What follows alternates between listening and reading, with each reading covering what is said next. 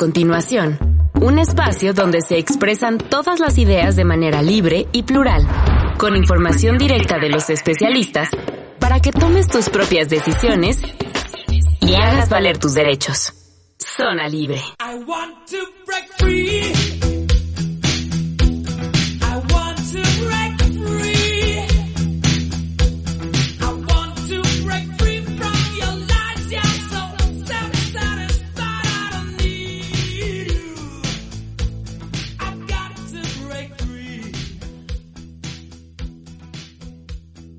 Muy buenos días, ya es sábado, son las 9 de la mañana, estás escuchando Zona Libre.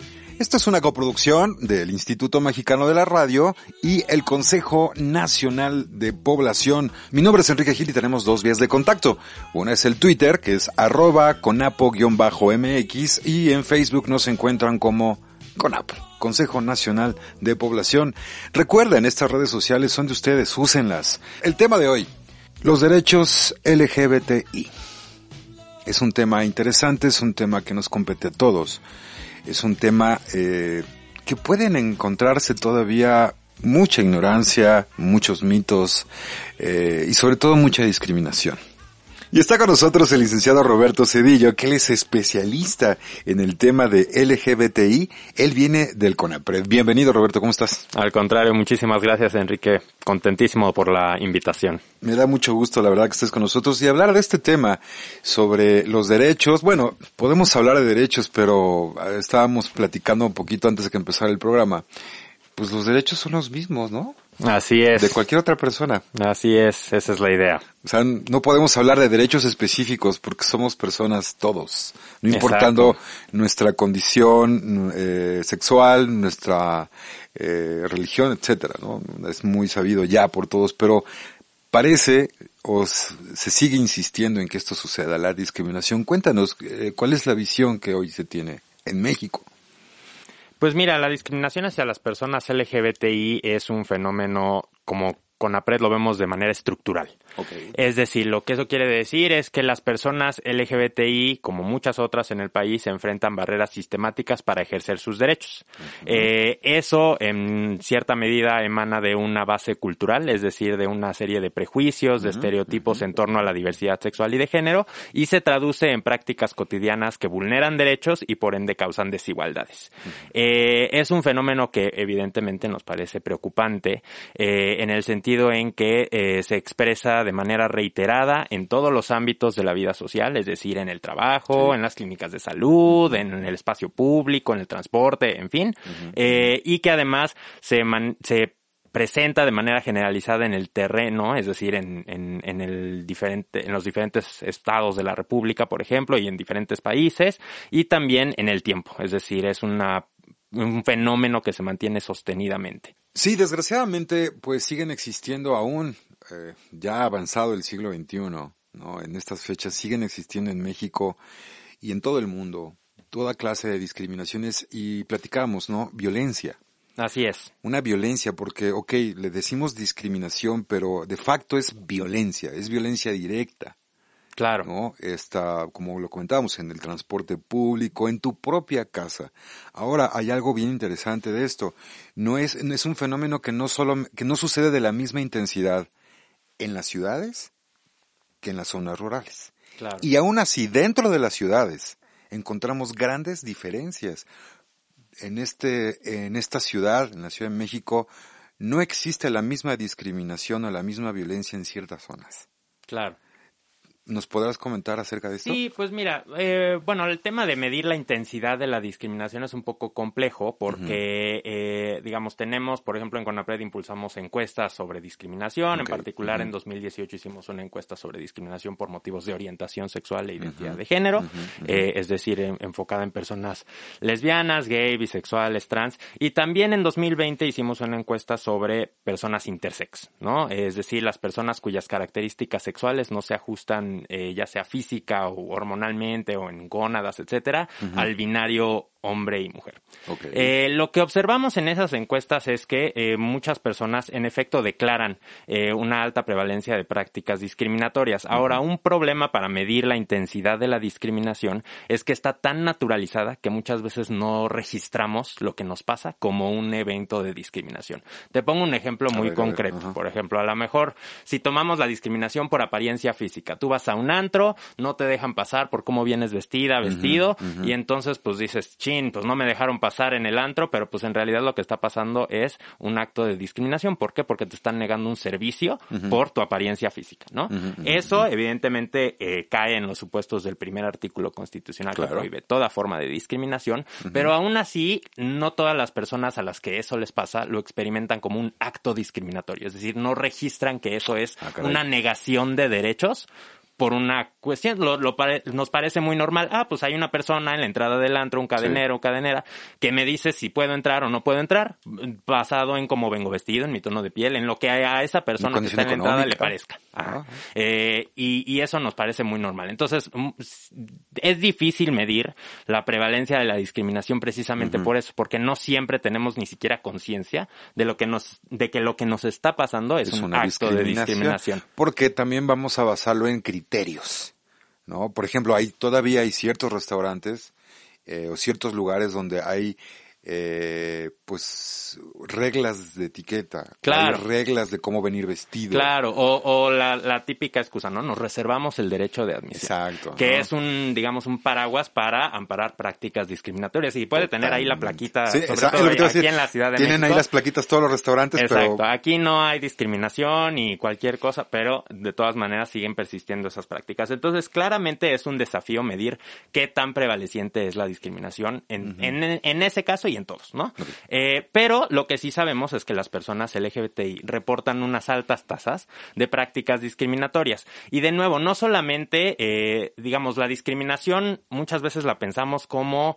Eh, pues actos aislados en los que a lo mejor nos menosprecian o nos miran feo, pero eh, como lo como lo entendemos en CONAPRED, una práctica discriminatoria es aquella que te niega el acceso a un derecho, por ser quien eres. En este caso, pues por quién te gusta o por cómo te identificas o etcétera, ¿no? Eh, y, y esa, ese tipo de prácticas son altamente reportadas por las personas LGBTI. Te doy un par de ejemplos, ¿no? De, de la encuesta sobre discriminación por motivos de orientación sexual e identidad de género que hicimos en 2018. Ahí las personas que contestaron pues iban dando su, sus percepciones, ¿no? Reportaban cierta, eh, de, una serie de preguntas en torno a prejuicios, prácticas en los hogares, en las viviendas, etcétera. Pero una alta tasa de ellas reportaban, por ejemplo, trato discriminatorio en la salud. Hay, y te, te pongo este ejemplo porque me parece muy ilustrativo. Eh, por ejemplo, nos reportaban las personas gay y lesbianas que no les permitían donar sangre. ¿no? Ah, y es una opción que cuando diseñamos la encuesta en el cuestionario ni siquiera la habíamos incluido, pero fue tan alta la tasa de reportar ese tipo de, eventualidad. Seis de cada diez hombres gay, por ejemplo, decían... Es muy alto. Claro, claro. Y nos decían, no me dejan ni donar sangre en la clínica de salud. De nuevo, eso lo que nos ilustra es que es un fenómeno prevaleciente y así como se da en la salud, se da en todos los ámbitos. Se da en el empleo, en el término de que, pues a lo mejor te niegan una contratación o un ascenso, eh, a lo mejor te niegan ciertas prestaciones por ser, no sé, por ejemplo, hay muchas veces, eh, pues licencias que, eh, no sé, paternidad o maternidad que son disímiles, entonces, pues si tú eres una pareja de dos hombres, pues a la hora de que adoptas a, un bebé o, o tienes un bebé de alguna manera, eh, no tienes suficiente tiempo para convivir con el bebé porque pues tú eres hombre, tu pareja es hombre y entonces nadie tiene una licencia pues, extensa, ¿no? Porque mm. suele ser mucho menor por este estereotipo de género de que quienes cuidan son las mujeres, ¿no? Eh, entonces, de nuevo, pues eso lo que nos ilustra es que eh, son, es un fenómeno prevaleciente, pero además no siempre es intencionado. Y eso es importante eh, tenerlo en cuenta. Es decir, la discriminación no necesariamente se ve como una persona intencionalmente denostándote o, eh, o, negándote un derecho, así como lo decíamos, ¿no? Del cadenero que te, impide la puerta. Muchas veces es resultado de políticas. Y cultural, Claro, claro. Y está naturalizado justo por este componente cultural. Por ejemplo, en la encuesta nacional sobre discriminación que levantamos en 2017 con el INEGI, eh, ahí vimos eh, una serie de, preguntas sobre prejuicios que se le preguntó a la sociedad en general, ¿no? Y ahí vimos, por ejemplo, que un tercio de las personas en, a nivel nacional, es decir, de los 120 millones de personas que somos en el país, una de cada tres decía que no estaría dispuesta a rentarle una habitación en su casa si es que, si, es que lo tuviera así para una persona trans o gay o lesbiana. Nada más por eso, porque, ah, no es que es lesbiana gay, entonces no le rento. Y así te lo declaran. Digo, habrá más gente que a lo mejor dice, bueno, a lo mejor sí lo siento, pero no se lo voy a decir. ¿Esto fue en el 2017? En el 2017, que es la, la, encuesta nacional sobre discriminación más reciente que tenemos. Eh, entonces, eso claramente nos ilustra, y no solamente en el ámbito de la vivienda, también 45% de la población, por ejemplo, no estaría de acuerdo en que incluso si se eligiera una persona para la presidencia de la República, no estaría de acuerdo en que fuera lesbiana, Casi la mitad del país dice, no, yo no quiero, aunque la gente vote por él, por ella, sí, sí, yo no, quiero que una persona lesbiana o gay llegue a la presidencia. Entonces, en todos los ámbitos... Hay mucha resistencia. Claro, entonces eh, el hecho de que persistan esos prejuicios permite o naturaliza o normaliza. Normaliza, es lo que Exacto. Normaliza de que, ah, pues es que así es. Así es la sociedad, así se comporta, los usos y costumbres. Claro, claro. Y, es que así es México, ¿no? Eh, o así es el estado de donde soy, o etcétera. Y eso, eh, en efecto, es lo que hace de la lucha antidiscriminatoria una lucha de largo aliento, de largo plazo, porque implica no solamente cambiar políticas, no solamente cambiar, cambiar comportamientos, sino también cambiar mentalidades. Es decir, eh, promover eh, que la gente eh, pues cambie su, su, percepción acerca de la diversidad sexual y de género y, que esos prejuicios dejen de reproducirse. Ahora, un signo de eh, optimismo, por ejemplo, es que en esa misma encuesta nacional sobre discriminación sí vimos que las generaciones más jóvenes tienen menos prejuicios, no solo hacia la gente trans y la gente lesbiana y gay, sino hacia todos. Queremos decir que ha existido paulatinamente y muy lentamente un cambio de dogma, un, cambio de paradigma. Eso es lo que nos sugiere la, la evidencia evidencia. La evidencia. Que, cada vez eh, entre las generaciones más jóvenes, pues vemos menos prevalencia de prejuicios. Digo, también puede ser que la gente, pues, ha estado menos tiempo expuesta a esos prejuicios. Porque una cosa es cierta, nosotros le damos a nuestros hijos, a, a nuestros dependientes, nosotros educamos con el ejemplo. Si en nuestra casa estamos viendo que hay una discriminación, pues obviamente la vamos a replicar en nuestra vida social ya en la escuela, ya cuando, ya cuando tenemos capacidad de generar eh, opiniones y ejercer nuestro carácter o nuestro criterio es donde empieza la discriminación. Tú pones a dos bebés chiquitos, uno de un color y otro de otro, con cualquier tipo de, hasta hablemos de discapacidades, y no existe la discriminación, no es natural. Claro. Eso ya es social, es claro, un fenómeno, es un fenómeno social, exacto. Si quieren volver a escuchar algún programa de Zona Libre, pueden escucharlos en nuestro podcast. Nos encontramos en eHeart Radio, Evox o iTunes. Estamos hablando de un temazo, como todos los que manejamos aquí, que es el tema LGBTI. A veces bueno, está, ya tienen inclusive otras siglas, ¿no? Pero en general es LGBTI. Sí, mira, incluso si quieres las explicamos un poco para la gente que anda en el despiste. Tenemos dos vías de contacto, que es el Twitter, que es arroba conapo-mx, y en el Facebook, Consejo Nacional de Población. Así de sencillo, ocupen sus redes sociales. Y nos acompaña en cabina el licenciado Roberto Cedillo. Él viene precisamente a platicarnos y explicarnos este acrónimo de LGBTI. Sí, mira, a mí me parece que es mucho más didáctico explicarlo como en las bodas de atrás para adelante. Entonces empezamos por la I y nos vamos hacia atrás. ¿Te parece? Órale. Mira, eh, para, para explicar cada una de ellas voy a ir introduciendo algunos conceptos y los voy a tratar de explicar un poquito como didácticamente y ya tú me dices cómo, la ves. La primera es la I, ¿no? Eh, las personas intersexuales. Bueno, imagínate tú que eh, nace un bebé. Ese bebé usualmente le asignamos un sexo, es decir, el personal médico observa la corporalidad del bebé y le asigna un sexo, es el sexo asignado al nacer, literal en su certificado, en su acta de nacimiento, mujer, hombre. Ahora, hay muchas personas que cuando nacen, su, ya sea su corporalidad o a veces no es observable, pero tienen variaciones en sus características sexuales. ¿Esto qué quiere decir? Que a veces tienen variaciones en sus genitales, a veces tienen variaciones gonadales, incluso a veces cromosomales, es decir, que pues, a lo mejor no te das cuenta hasta que te hagas un estudio de cromosomas. Eh, pero si esas variaciones son observables, usualmente lo que pasa es que el personal médico tiende a intervenir quirúrgicamente incluso a esos bebés para forzar a que se ajusten a ese binario, hombre o mujer, ¿no? Y de hecho, como te decía, levantamos una encuesta que se llama la encuesta Intersex en 2020 con la organización Brújula Intersexual eh, y ahí observamos que una alta cantidad de las personas intersex que, que respondieron reportaban eh, cirugías que, que, experimentaron incluso en la infancia e incluso casi casi al nacimiento, eh, y que tienen eh, consecuencias irreversibles sobre su corporalidad, sobre su posibilidad de experimentar placer sexual, sobre si puedes o no ir al baño, etcétera, ¿no? Bueno, esas son las personas intersexuales, personas cuyas características, ya sea físicas o gonadales, hormonales, este, cromosómicas incluso, se ajustan, más bien no se ajustan a ese binario de hombre o mujer en términos de sexo. Ahora, eh, supongamos que este bebé nació tiene pene, entonces decimos es hombre, le asignamos hombre en el acta de nacimiento. Conforme vamos creciendo, eh, las personas vamos desarrollando un sentido de identidad y entre otras cosas eso incluye la identidad de género, es decir, más allá de lo que dice mi papel, cómo me identifico ¿Cómo me Siento yo. Si me siento hombre, si me siento mujer, si a lo mejor ninguna de las dos me ajusta, etcétera, ¿no? Eh, ahí es donde entra la T.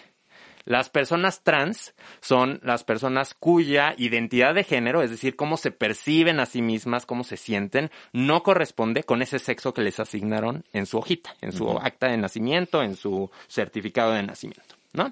Esas son las personas trans. Y luego, y, y, usualmente las personas trans se dan cuenta de que son trans incluso desde la primera infancia. Es decir, a los 5 o 6 años ya tienes noción de cómo te sientes. De cómo, de quién eres. Exacto. Y lo otro es la orientación sexual, es decir, ya conforme vas creciendo te vas dando cuenta qué te gusta, quién te gusta, qué tipo de personas, si te gustan hombres, mujeres, todas las personas, en fin, ¿no? Y entonces ahí entran las otras tres letras, las mujeres lesbianas, es decir, mujeres que se identifican como mujeres que sienten atracción por otras mujeres. Los hombres gay que sienten atracción por otros hombres, las personas bisexuales, es decir, aquellas que sienten atracción por hombres y mujeres. Y después, pues, como tú mismo decías, van a hemos ido agregando cada vez más letras a las siglas porque cada vez vamos reconociendo que, por ejemplo... Que hay diferencias todavía más específicas. Y que van, por ejemplo, más allá del binario, ¿no? O sea, por ejemplo, pues hablábamos en términos de hombre y mujer. Bueno, pues mucha gente no se reconoce a sí misma como hombre ni como mujer. Esas son las personas, por ejemplo, no binarias, las personas queer, etcétera, ¿no? Entonces por eso vamos agregando letras. Igual, las personas que sienten atracción por eh, personas más allá del binario, es decir, que no dicen solo me gustan los hombres y las mujeres, sino me gustan también las personas no binarias, me gustan también, etcétera.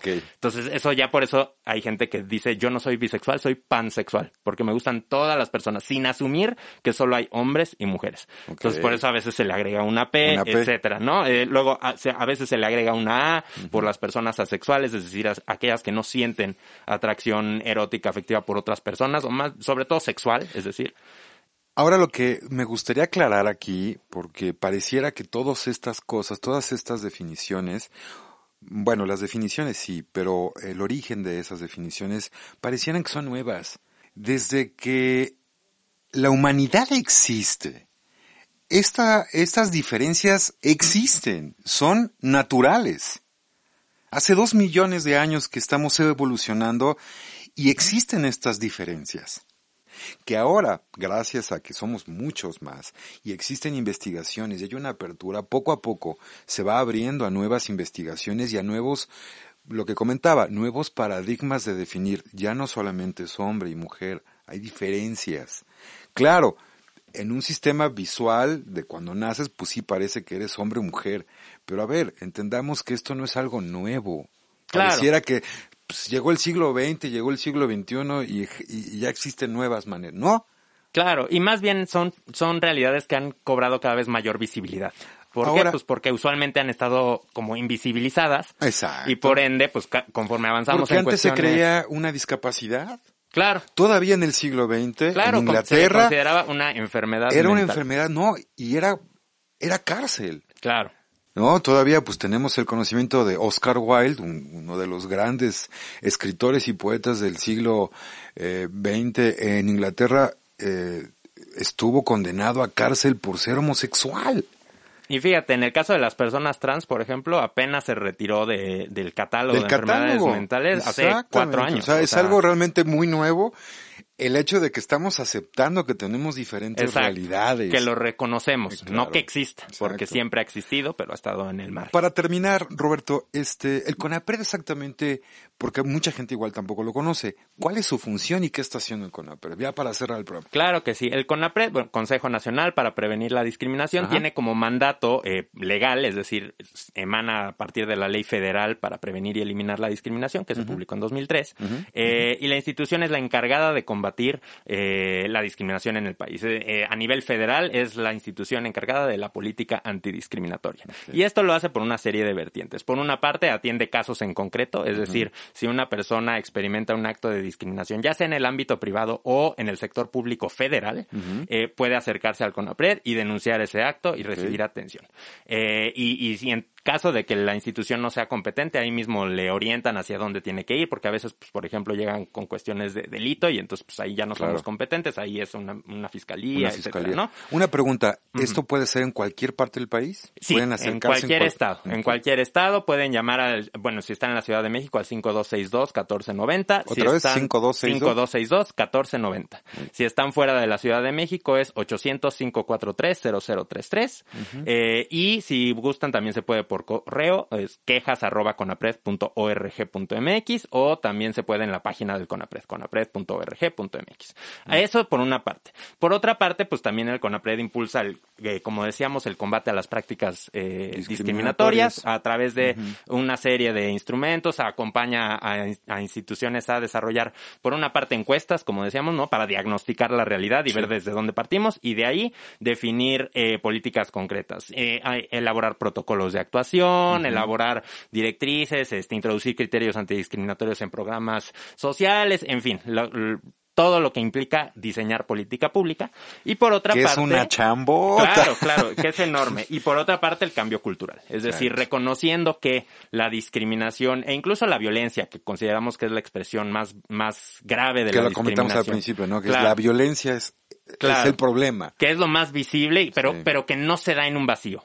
o sea, la violencia no emerge de la nada, sino que se da a, raíz de un contexto discriminatorio, donde eh, persisten prejuicios, estereotipos. De un prejuicio. Y por ende, eh, parte de la apuesta del CONAPRED, además de acompañar, por ejemplo, a diferentes entidades cuando eh, están también incluso en la disponibilidad de desarrollar conjuntamente protocolos y capacitación, etcétera, también es impulsar el cambio cultural, combatir prejuicios a través de, incluso de publicaciones no solo académicas y de investigación, sino también cuentos, este, series, o sea, como tratar de combatir prejuicios por todas las vías posibles, eh, pues para, para revertir esa situación de discriminación y de violencia.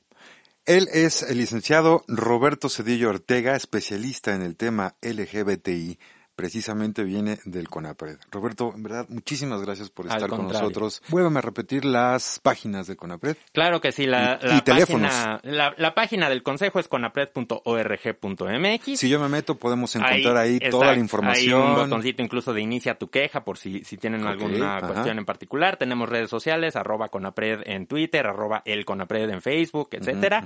Eh, y teléfonos 5262-1490 en la Ciudad de México y eh, 800 543-0033 eh, fuera de la Ciudad de México. Si ustedes conocen cuáles son todas esas variantes que el ser humano tiene desde que es ser humano y tiene curiosidad, platíquelo, acérquese a la gente, a los especialistas, acérquese a las instituciones, permítase conocer las grandes diferencias o pequeñas diferencias, porque pueden ser ambas, muchas, grandes o pequeñas. Estos matices son los que nos hacen diferentes en en todo el mundo, no solamente es algo en México o en Europa, esto nos compete a todos y en todo el mundo. Acérquese y descubra que hay diferencias y respetémoslas todas. Todos merecemos eso porque todos somos iguales en ese sentido. Claro. Así que pues esto fue Zona Libre eh, este programa, esta coproducción del Consejo Nacional de Población y el Instituto Mexicano de la Radio. Es sábado, quedan muchas horas del día, así que que tengan un excelente fin de semana. Mi nombre es Enrique Gil. Y nos vamos a despedir con esta canción de Morrissey y John Marr de la también banda británica The Smiths este hombre encantador, This Charming Man, un sencillo también editado en los 80, en 1983, y tiene el puesto número 11 de los 50 himnos indie de toda la historia.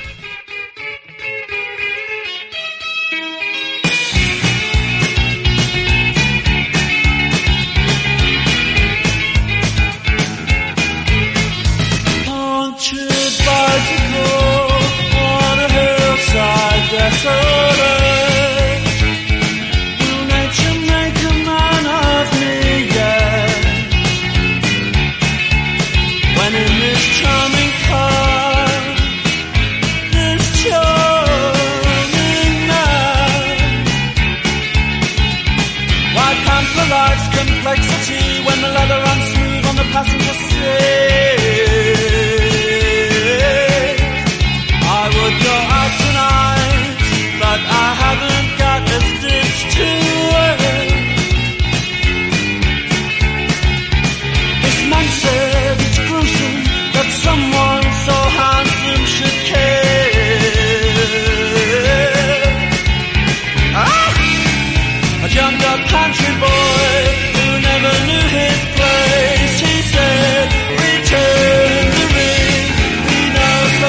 about these things. He knows so much about these things. I would go out tonight, but I haven't got a stitch to.